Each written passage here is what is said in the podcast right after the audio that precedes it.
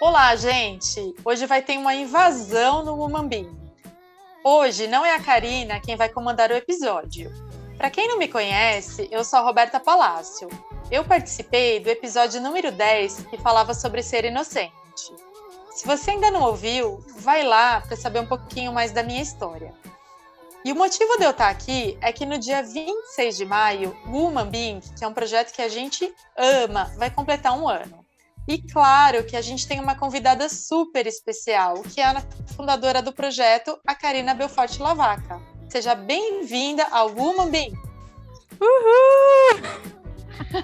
Oi, Rô! Oi, pessoal! É um prazer estar aqui neste canal maravilhoso que eu sempre sonhei estar e sendo entrevistada por você, né, Rô? Que depois de alguns anos aí se tornou minha mentora de carreira, de vida. Então é um prazer estar aqui falando da minha história hoje. Pois é, gente. Para mim também é uma honra estar aqui participando desse aniversário. E hoje a gente vai abrir o livro da vida da Karina aqui e também os bastidores do Woman Big. Pois é, vamos começar com uma pergunta difícil. Você que já entrevistou tantas mulheres, conta para nós agora. Quem é você? Karina Belfort Lavaca. Eu tenho 30 anos, nasci no dia 8 de dezembro de 1990 e eu sou daquela sagitariana raiz, sabe? Aquela que é aventureira, adora fazer amigos, dar risada, faz graça de tudo, curte uma festa, viajar, mas ao mesmo tempo eu também sou exagerada, eu tenho uma língua afiada, adoro um deboche, e quando eu tô brava, sai de perto. meu marido socorro. e meu chefe que o diga, socorro. Mas eu tenho muita energia, eu sou muito sonhadora. Eu literalmente, eu não gosto de sonhar pequeno. Eu acho que sonhar pequeno dá o mesmo trabalho de você sonhar grande. Então, tudo que eu vou fazer, eu entro de cabeça, assim, eu me jogo mesmo. Eu sou muito intensa. E quando eu coloco uma coisinha na minha cabeça, ninguém tira. E isso tem coisas boas e ruins, né, que trazem aí com isso. Eu moro em Deatuba, perto dos meus pais, dos meus avós, dos meus amigos de infância, do meu sogro, da minha sogra, então eu gosto muito de estar perto das pessoas que eu amo. Eu sou casada com o amor da minha vida, então meu marido, eu amo ele desde os meus 12 anos de idade, por incrível que pareça. O nome dele é Luiz Fernando. A gente está casado há três anos, mas já estamos juntos há 13 anos, desde os meus 18 aninhos de idade, pegou para criar. Eu é tenho duas. essa parte da sua história. Sim, essa é, é uma novela, assim, que a gente pode fazer uma novela de amor mexicana. Luiz Fernando.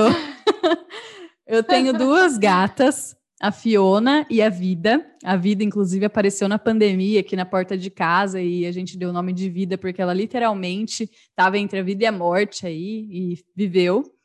E eu sou apaixonada nela, são minhas filhinhas. Eu amo testar coisas novas, aprender coisas novas, tirar ideias do papel, assim. Eu amo ler, eu amo estudar, eu gosto de ficar em casa, ver um filme, um seriado, eu gosto de dançar, fazer exercício físico, eu gosto de vida. E eu acho que isso é um pouco do que eu sou, mas também é legal falar que eu me descubro a cada dia, sabe? Então, assim, é muito gostoso. Cada dia eu falo, nossa, eu não sabia que eu gostava disso. Ou, nossa, eu odeio isso. Então, é muito legal você ir se descobrindo com o tempo e acho que a maturidade vai te trazendo isso. Então, um pouquinho de mim. Bom, agora que eu te conheço um pouquinho melhor, posso definir você realmente intensidade de energia. É isso aí mesmo. Nem precisa e... de energético. Não é, gente? Full power aqui. E conta pra gente sobre a sua carreira. Como que foi conseguir trabalhar em uma empresa como a Bosch? Olha, a minha mãe e meu pai, eles têm uma influência muito grande na minha carreira, porque eu sempre vi eles trabalhando muito e isso me deu muita vontade, desde novinha, de querer ter o meu dinheiro, de ter uma carreira de sucesso. Eu olhava aquelas mulheres, aqueles homens, assim, falava, nossa, quero ser um dia assim, poderosa, cheirosa, sabe? Aquela mulher que chegava toda arrumada. Falei, nossa, quero isso para minha vida. Impactante. Impactante, assim, achava lindo. E aí eu comecei a trabalhar muito nova, com 12 anos, não era trabalho infantil. Eu comecei um buffet de criança, de festa de criança. Eu era monitora e eu ganhava 20 reais por festa. Era um miserê, mas assim, eu amava, sabe? Chegava aquele envelopinho com aquele dinheirinho, ai, eu me sentia a empoderada. E ali eu já comecei a entender como as coisas funcionavam, o famoso jogo, que o jogo ele não só acontece no empresarial, mas ali já tinha o joguinho. Então, quem se saía bem era bem relacionado, era chamado para todas as festas. Quem não fazia fofoca, não arrumava confusão, fazia além do que era contratado para fazer. Foi uma época muito gostosa da minha vida. Eu fiquei lá dos meus 12 aos meus 18 anos, então calcula porque não era um negócio fixo. Eu ia quando eu podia, era divertido trabalhar lá, né? Aliás, era uma criança cuidando uhum. de outras crianças.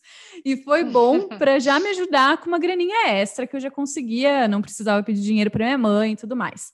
Durante esse período, no meu ensino médio, eu também decidi fazer colégio técnico. Eu prestei o vestibulinho e aí eu passei no Bento Quirino, em Campinas, no Bentão e cursei técnico em mecânica. Foi aí já, primeiro, né, mecânica. Não queria um ADM, quis fazer mecânica. E tudo bem. E também foram anos que contribuíram muito para o meu crescimento profissional. Eu acordava todos os dias às quatro e meia da manhã e pegava três ônibus para ir, três ônibus para voltar, que é em Campinas, eu moro em Deatuba, então eu tinha que acordar bem cedo. Então hoje, gente, é legal, tal, tem um cargo legal, né? Mas assim, todo mundo vê as pingas que eu tomo, ninguém vê os tombos que eu levo, né? Acordava quatro e meia da manhã. Era bem puxado e já ali eu precisei aprender a priorizar as coisas.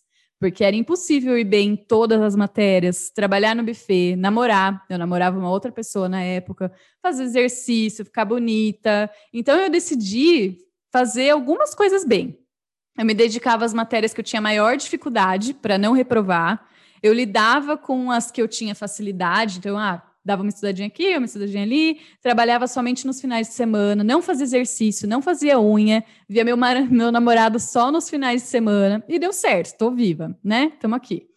Prioridades, Mas, né? Prioridades, eu tive que priorizar uhum. as coisas. No último ano, eu ainda arrisquei uma carreira de modelo. para ganhar Uau. uma bolsa para minha faculdade em um concurso aqui da cidade, que era o concurso da Rainha da Festa do Peão. E não é que eu ganhei esse concurso, né? Ganhei, e com ele eu também ganhei um dinheirinho, ganhei também é, alguns aspectos aí, alguns soft skills de falar em público. Eu já tinha, né? Mas foi legal porque eu tive que falar numa plateia lá de sei lá quantas mil pessoas, falar com pessoas importantes, representar a cidade. Então, isso me trouxe também alguns desenvolvimentos de soft skill que eu achei bem legal. A minha mãe ela não se conforma, sabe, Rô, porque eu fui pro concurso de rainha sem fazer a unha do pé e da mão. Para falar bem a verdade, eu não tinha nem a unha, eu não tinha uma unha do dedão do pé. E eu ganhei o concurso, porque a gente estava de volta, então ninguém vê, né? Mas tudo bem. São escolhas. É, eu, aí eu entrei logo depois desse concurso do ensino médio, eu entrei na faculdade, logo depois, assim, já emendei e fui fazer engenharia de produção na Universidade de São Francisco. Logo no primeiro semestre, eu também já arrumei um estágio na área, na área de qualidade, na Brose, que fica em Salto.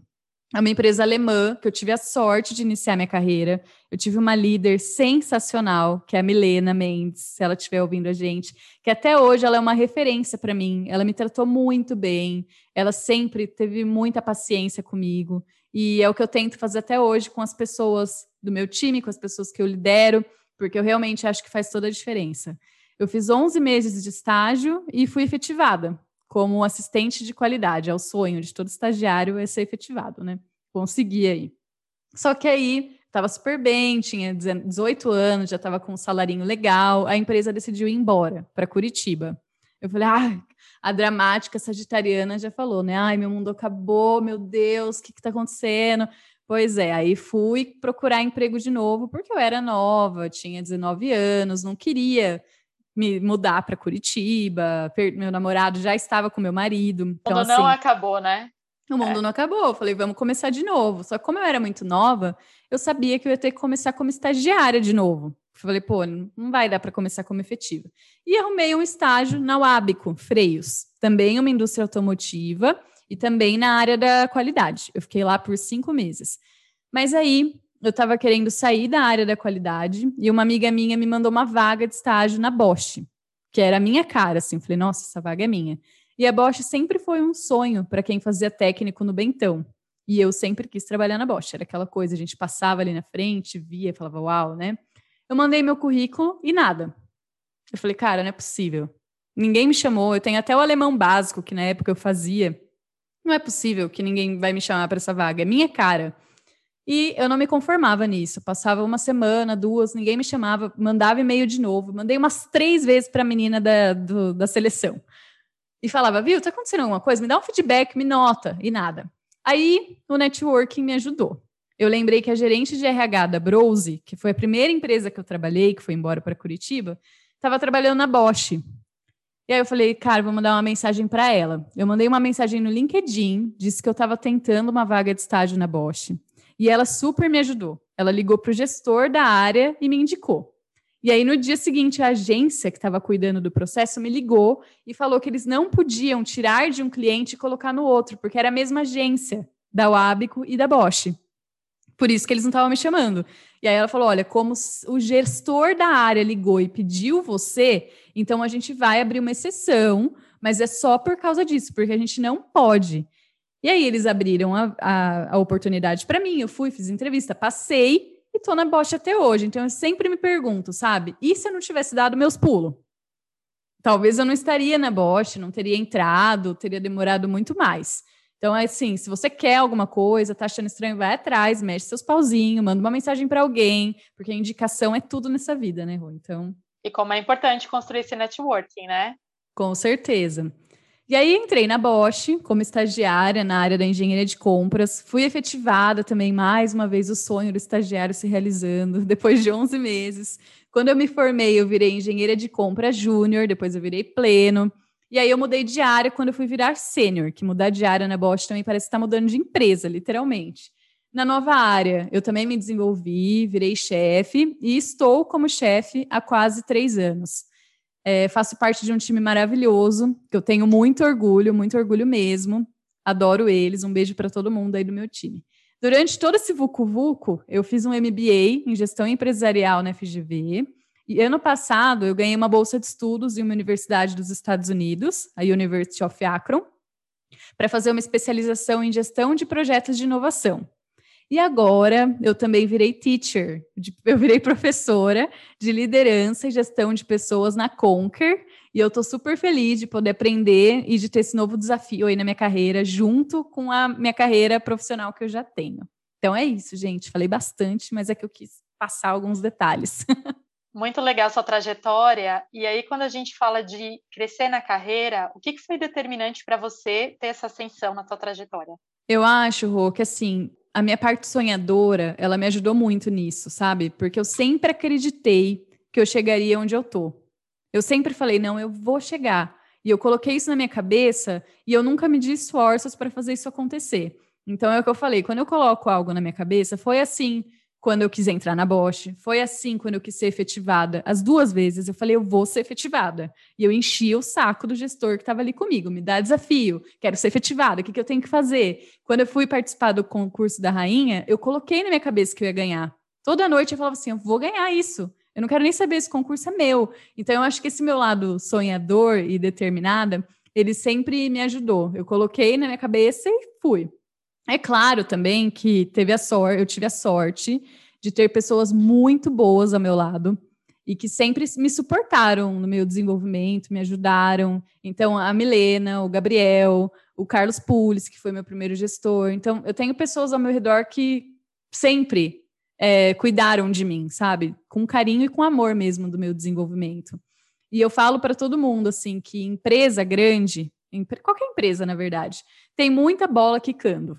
Você precisa identificar quais são essas bolas quicando.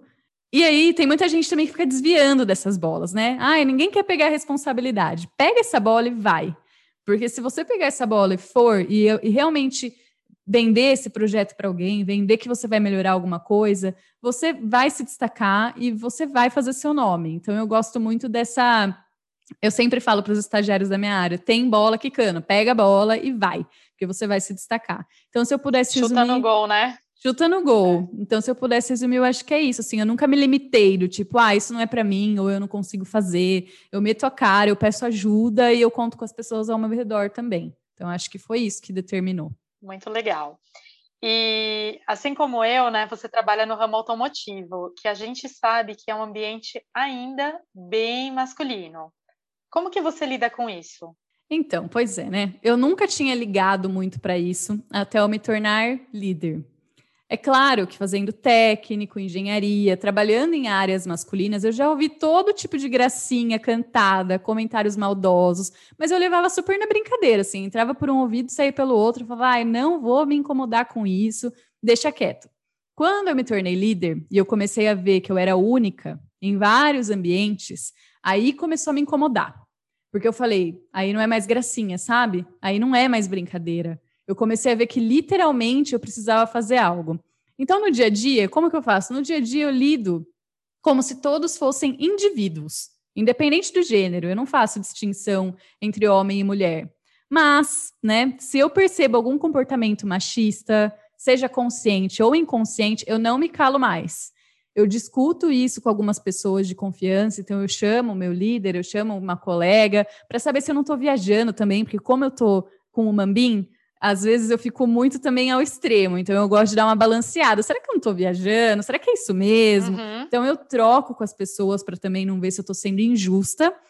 E aí, depois que eu faço essa troca e que eu realmente identifiquei, não, isso daqui é um comportamento que não é legal.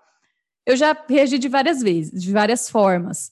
Quando eu sinto que tem abertura, eu trago o tema para discussão no próprio time ali que está discutindo. Então já aconteceu eu ser interrompida, minha colega ser interrompida na reunião. Eu trouxe isso no final da reunião como feedback. Falei, galera, vocês perceberam que vocês interromperam a gente? E foi legal porque gerou reflexão.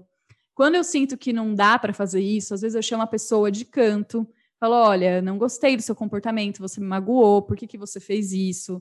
Parari, parará. Então, eu não me calo mais, porque realmente incomoda quando a gente, sabe, é, sente alguma coisa e não consegue tratar aquilo. Eu acho que a gente precisa tratar. E assim também, sabe, Rô, em muitos ambientes eu já me tornei a feminista chata, sabe? porque realmente incomoda quando a gente traz o tema. Mas assim, faz parte. Eu prefiro ser a feminista chata do que não tratar o tema. E é uma coisa também que eu vejo, eu vejo muitas mulheres muito passivas nessa luta também, como se alguém fosse puxar essa luta por elas. E eu prefiro ser a que luta. Eu prefiro ser aquela que vai, fala, discute, que, com, que conta aí com a maturidade de todo mundo. Eu também tenho medo de me expor, eu também tenho medo de prejudicar minha carreira, por isso que eu acho que é legal você ler o ambiente e ver se tem espaço para você discutir isso. O meu líder, ele me dá espaço para discutir e ele me encoraja a promover a mudança. Então, acho que é legal você identificar. Também se é um ambiente ali que não tem espaço, não adianta você ficar dando murro em ponto de faca, só vai se queimar. Então, leia o ambiente, vê se dá para ter abertura e fala quando te incomodar algo. Acho que é mais ou menos nesse sentido. Bom, vamos falar agora um pouquinho sobre o podcast. Como o Woman Bean surgiu na sua vida? E como foi para você tirar essa ideia do papel?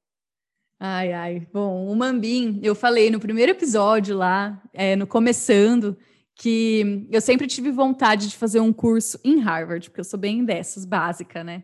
E sempre, eu sempre fui muito curiosa. E aí, já que eu não estava tendo dinheiro para ir, né? Aliás, é uma coisa que a gente vai falar mais para frente, é um dos meus sonhos de consumo eu resolvi dar uma fuçada ali no site da Harvard Business School.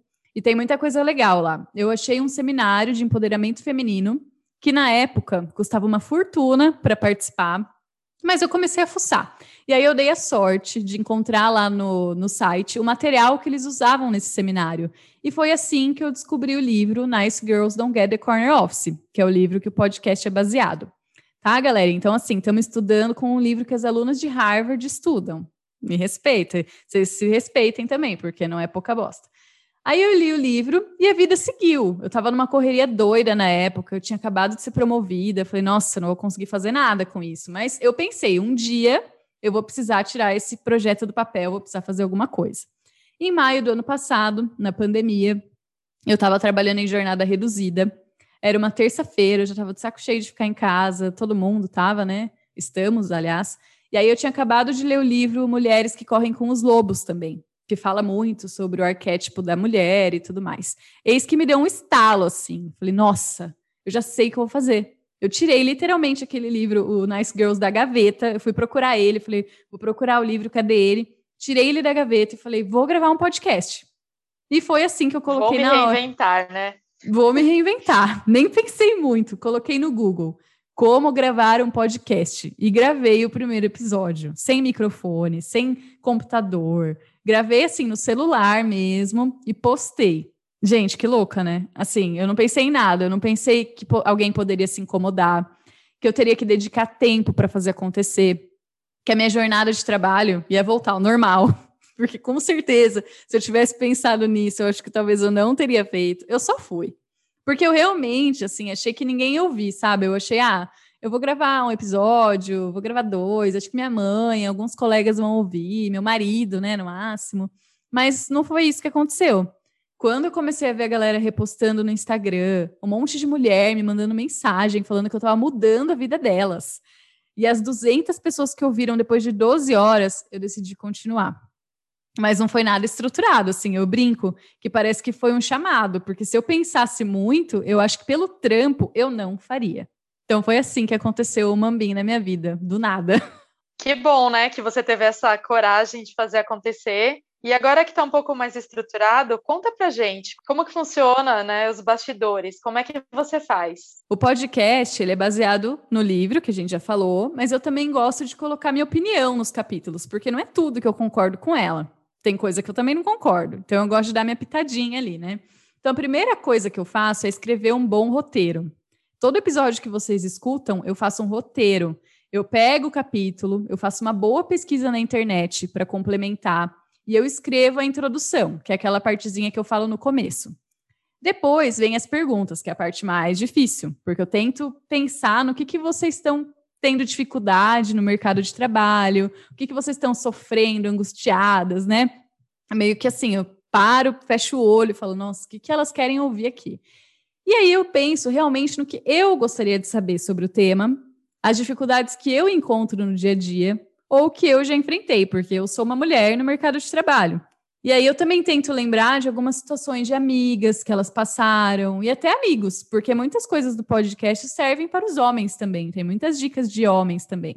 Depois que eu escrevo o roteiro, aí eu vou atrás das convidadas. Então eu sempre tento achar a convidada de acordo com o tema.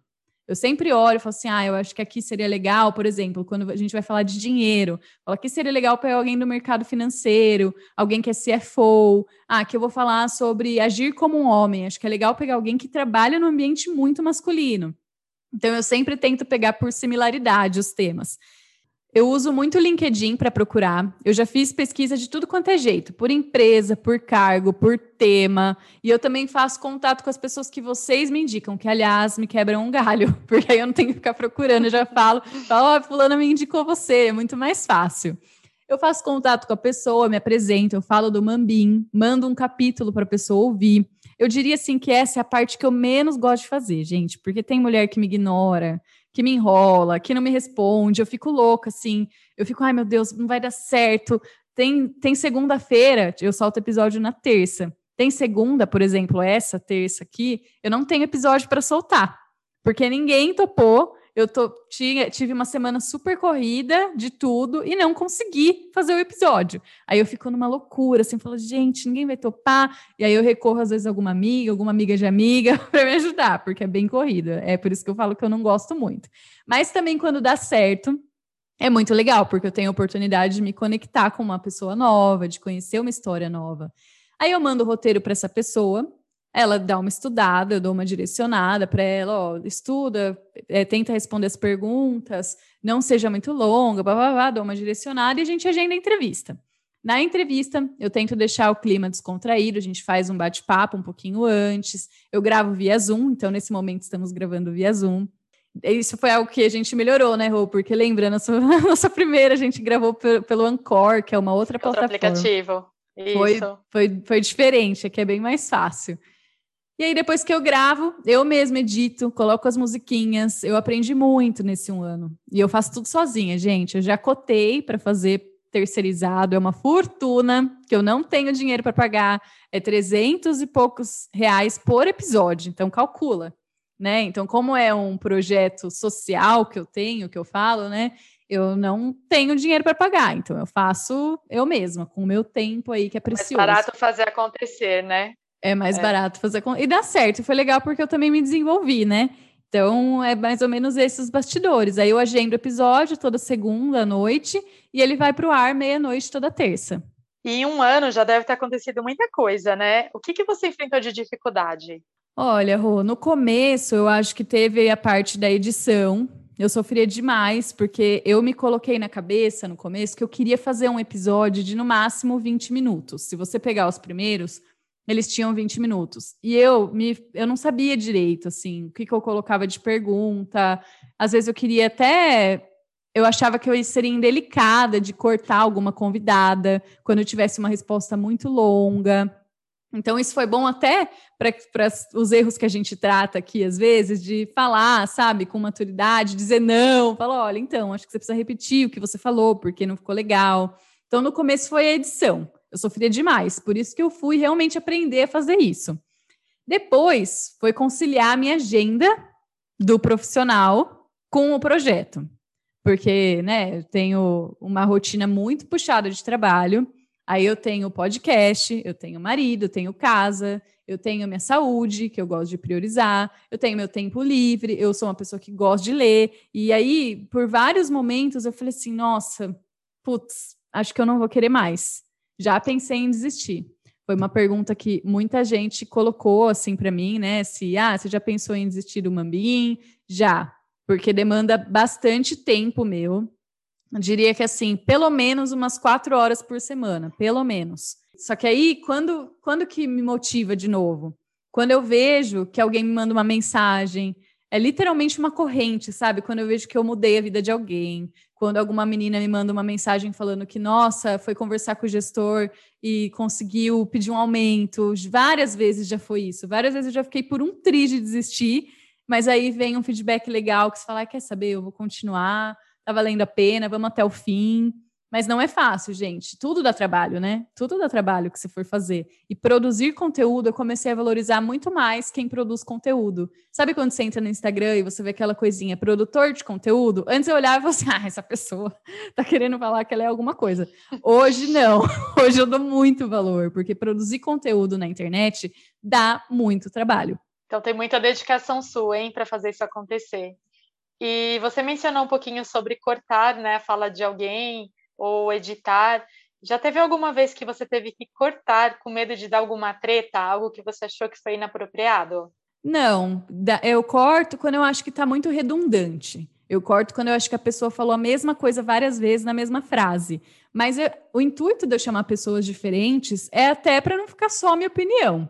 Então eu deixo, mesmo assim, quando eu não concordo com alguma coisa que falam, eu deixo, porque o podcast ele não é meu.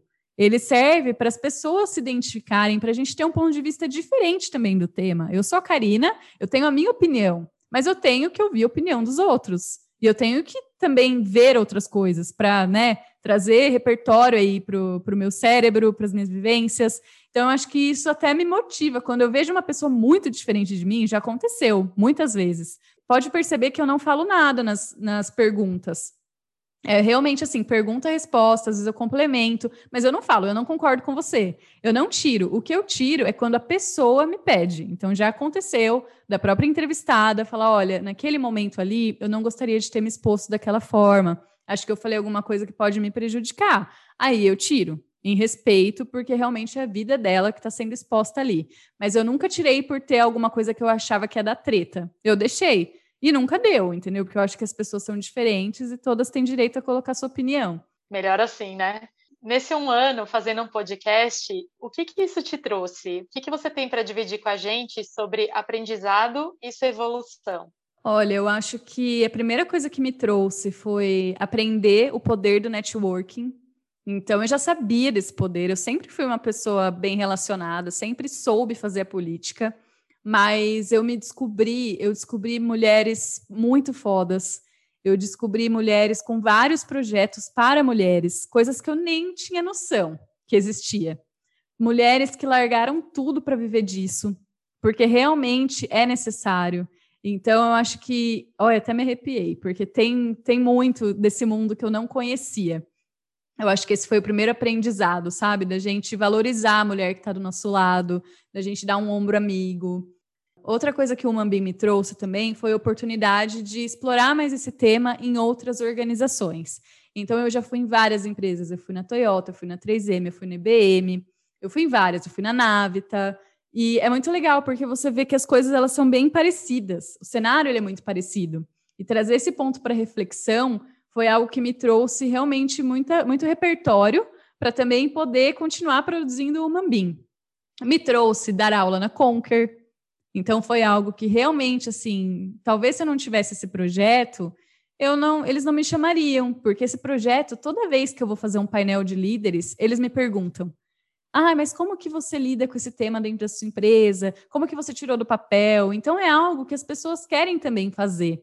E às vezes falta um pouco de planejamento, um pouco de coragem. Eu acho que me trouxe isso, assim, conexões, oportunidades, me trouxe conhecer pessoas novas e conhecer um mundo que eu não sabia de mulheres que ajudam mulheres e realmente se inspiram aí. O Kai, depois que você compartilhou tudo isso com a gente, o que, que a gente pode esperar daqui para frente? Quais são os planos para o Woman Bean no futuro? Olha, uma coisa que eu aprendi esse ano é não fazer planos. Então, assim, não querendo frustrar as ouvintes, mas eu tenho 133 erros dentro do livro. Eu vou entregar esses 133 erros. O que vai acontecer depois, eu realmente não sei. Porque vamos falar assim, é, vai demorar pelo menos um, um ano e meio, dois, se eu entregar um episódio por semana. Eu não sei onde eu vou estar daqui um ano e meio, dois. Eu não sei como eu vou estar daqui um ano e meio, dois. Eu pretendo sim fazer algumas coisas continuarem. Então, eu quero ter episódios, continuar a falar desse tema. Eu quero continuar trazendo esses temas dentro da minha organização, dentro dos, dos ambientes que eu habito. Mas eu não sei se eu vou continuar com esse compromisso de toda semana, porque para mim é um compromisso. E quando eu falho com esse compromisso, realmente me frustra, sabe? Eu falo, nossa, eu não acredito, é um negócio que é um projeto da minha vida e eu estou deixando falhar. Então, sinceramente, eu não sei. Já pensei em várias coisas, já pensei em fazer disso realmente um projeto. Quero começar em universidades para falar com a moçada que está saindo da universidade, porque eu sempre penso: e se eu tivesse alguém que tivesse me falado metade das coisas que eu trato no podcast quando eu estava saindo da faculdade? Então, eu já pensei nisso. Eu já pensei em fazer um projeto em com mulheres de situações de baixa renda. Eu já pensei em várias coisas, mas eu também preciso priorizar. Então, agora, no momento, a minha prioridade é minha carreira, é minha família e é continuar o Mambinha até o erro 133. O que vai ser depois? Vamos ver. Vamos ver como que vai estar tá lá. Tem bastante tempo ainda para chegar lá. E já que você mencionou a carreira, vamos voltar nesse tema rapidinho. Onde você quer chegar? Então, esse também é um tema que mudou muito ao longo da minha vida, sabe? Porque, como eu falei no começo, eu sempre soube onde eu queria chegar. E eu acho que eu cheguei rápido. Foi algo que foi acontecendo, assim, eu fui me viciando e chegou rápido. E aí, quando eu cheguei onde eu queria, eu falei assim: nossa, sabe quando dá meio que uma, uma crise, assim? Você fala, nossa, e agora, né? Eu sou jovem, eu já consegui algo, tem muito ainda para conseguir, mas assim, acho que eu já tô, tô bem agora. Eu tô numa carreira legal, tô num passe legal. A minha vontade realmente é ter um cargo de alta liderança. Então, eu gostaria, quando eu olho hoje, a Karina de hoje, eu sempre gosto de frisar isso, porque somos uma metamorfose ambulante. Hoje, eu gostaria de ter um cargo de alta liderança. E quando eu falo alta liderança, é realmente ali, diretoria, ser alguém que representa a empresa, que toma as, as, decisões, porque eu acho que quanto mais poder você tem dentro da organização, mais você consegue transformar, e é por isso que eu quero. Não é tanto por cargo, salário, eu já estou satisfeita, gosto do meu salário, gostaria de ganhar mais. Acho que aumento é sempre legal, mas não é por isso que eu trabalho somente, né? Então, eu gostaria hoje. Também já pensei no futuro, em ter um negócio próprio, já pensei, e é algo que vai e volta na minha cabeça, em ter realmente uma empresa de consultoria, alguma coisa do tipo. Mas eu não sei, acho que as coisas mudam, a gente tem que estar aberta às novas oportunidades da vida e não se fechar, porque um plano muito fechado é chato, né? Você se fecha para tantas oportunidades que podem acontecer. E isso eu posso dizer que foi o próprio Mamin que me trouxe também, porque eu tinha uma cabeça muito assim: esse é meu plano, eu vou ali, eu vou ali, vou ali. Hoje eu já estou um pouco mais aberta, que as pessoas podem ser múltiplas, ter vários caminhos aí. Eu estou em três caminhos hoje, né? Eu tenho a Bosch, eu tenho a Conquer, eu tenho o Mambim, eu tenho minha vida. Então eu acho que tem outras coisas aí para rolarem. Mas eu gostaria hoje de ter um cargo de alta liderança. E sempre que a gente fala de uma mulher pensando em um cargo, em crescer na carreira, é inevitável pensar também sobre maternidade. É algo que você também almeja? Sim, é algo que eu almejo. Também é algo que o próprio Human Being me trouxe, porque eu morria de medo, Rô. Assim, é, eu acho que eu me colocava um medo muito maior do que realmente era. Eu tinha, nossa, eu tinha um medo de ficar grávida, é, e acho que a gente traz isso um pouco da nossa adolescência. A gente se cuida pra caramba para não engravidar cedo. E aí depois, quando a gente chega nos 30, a gente fala, nossa, eu pelo menos eu carreguei muito disso, sabe? Nossa, eu não posso engravidar, tenho que priorizar minha carreira, tenho que priorizar meus estudos. Agora eu já estou no momento, como eu falei, que eu já cheguei num nível da minha carreira que eu estou feliz, assim, eu falo, nossa, quero galgar novos, novos planos, mas eu estou feliz e preparada na minha maturidade para ter um filho, para realmente conseguir criar algo, né? Criar uma, um ser, que é uma puta responsabilidade. Então, eu penso sim, nos próximos anos, em ser mãe. E eu acho que eu vou poder contribuir ainda mais com esse tema, o dia que eu for mãe.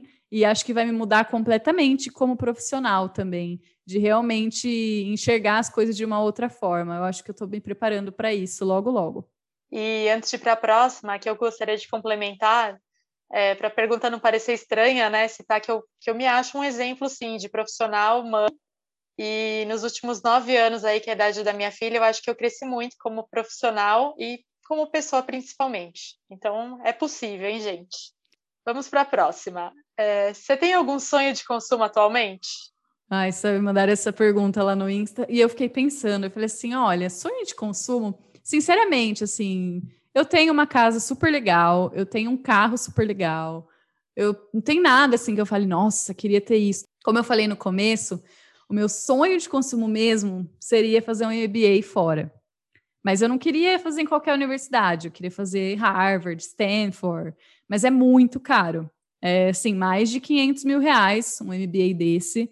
Você precisa sair do seu emprego, você precisa se dedicar a esse MBA por um tempo. Então, fora o dinheiro mesmo, também tem um sacrifício pessoal, porque eu sou casada, né? Vou largar meu marido aqui, ele também trabalha. Então, tem várias coisas envolvidas que hoje eu diria que é um sonho. Não diria que eu não vou realizá-lo. Eu acho que é algo que eu ainda penso e não é nem pensando em carreira. Eu acho que isso com certeza vai contribuir muito para minha carreira. Mas eu queria ter essa vivência, sabe? Eu, eu gosto de estudar, é uma coisa que me motiva. Então eu queria ir para lá, conhecer como que é. Esse período que eu tive nos Estados Unidos é, ano passado é uma universidade pública, University of Akron, mas eu pude ver a estrutura deles. É muito diferente. É, eles são muito mais preparados para o mercado, para a vida. E eu acho que essas universidades que eu citei, tem muita gente de fora, você consegue ter uma visão cultural do que é liderança, de outra perspectiva. Então, eu diria que hoje, meu sonho de consumo, se falasse assim, ó, tá aqui, duas milhas, e um inglês perfeito, né? Porque você tem que ter um inglês perfeito. O que, que você faz? Eu iria com certeza, iria para lá. Bem bacana. Agora, a gente vai para aquela perguntinha de praxe do canal. Qual é o erro que você, como mulher, mais cometeu ao longo da sua carreira? Vários, né? Assim, já quis ser, me portar como homem, já, já até na forma de me vestir, assim, tem muitas coisas, já fui muito imatura muitas coisas. Já deixei de priorizar minha família, mas assim, eu acho que o que mais pega para mim é que, por incrível que pareça, sagitariana e tal, eu sou muito sensível. Muito.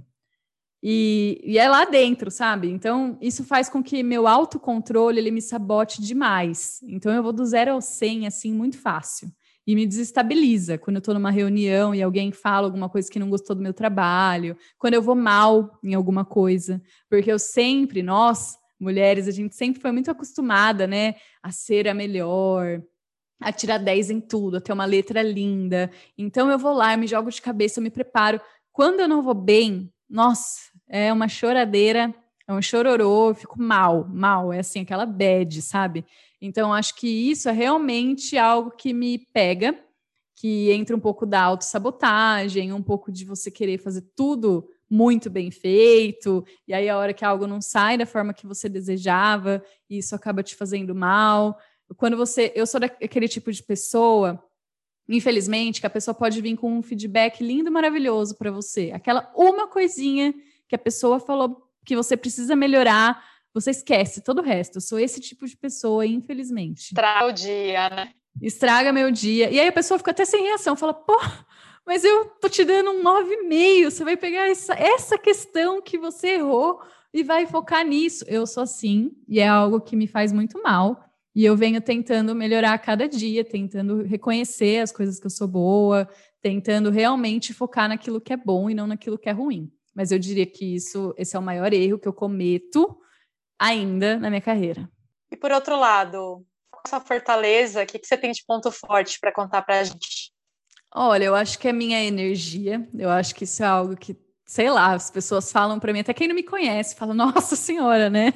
Querida, dá uma acalmada, mas isso eu levo para o lado bom, então essa minha energia, ela sempre. É, eu sinto, assim, que às vezes eu sinto, eu entro em alguns ambientes que as pessoas estão um pouco desanimadas, já chego tipo, e aí, galera, tal. Então, isso é algo bom, eu acho, né? Eu gostaria de viver com uma pessoa assim, eu acho que realmente é algo que é reconhecido. É a minha comunicação, eu sempre tive muita facilidade de me comunicar com todos os níveis, de falar uma. Eu tenho. É, tem pessoas que trabalham comigo que elas falam que eu tenho uma habilidade de dizer coisas difíceis de uma forma leve.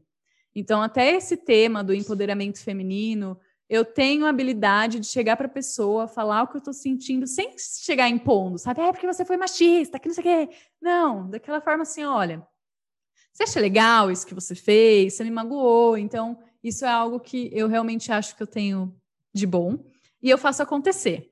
Então, isso é algo que eu escuto também dos meus gestores, dos meus diretores. Eu não fico muito esperando, sabe? Eu pego o negócio e vou até o fim e faço acontecer. Eu diria que essas são as minhas maiores fortalezas. Muito bom. E para a gente analisar, tem alguma dica para você dividir com gente? Livro, um filme, alguma recomendação pessoal Ai, do gente, canal? Tem um podcast maravilhoso que chama O Mambim. que vocês Uhul! precisam ouvir. Ele é maravilhoso, mandei para todas as amigas. É, mas assim, uma coisa que eu, que eu digo para vocês é para vocês nunca deixarem que te digam quem você é. Essa questão da minha energia, eu já ouvi algumas vezes, assim, em feedback, sabe? Tipo, ai, você chega, você incomoda às vezes com a sua energia. A sua energia, ela.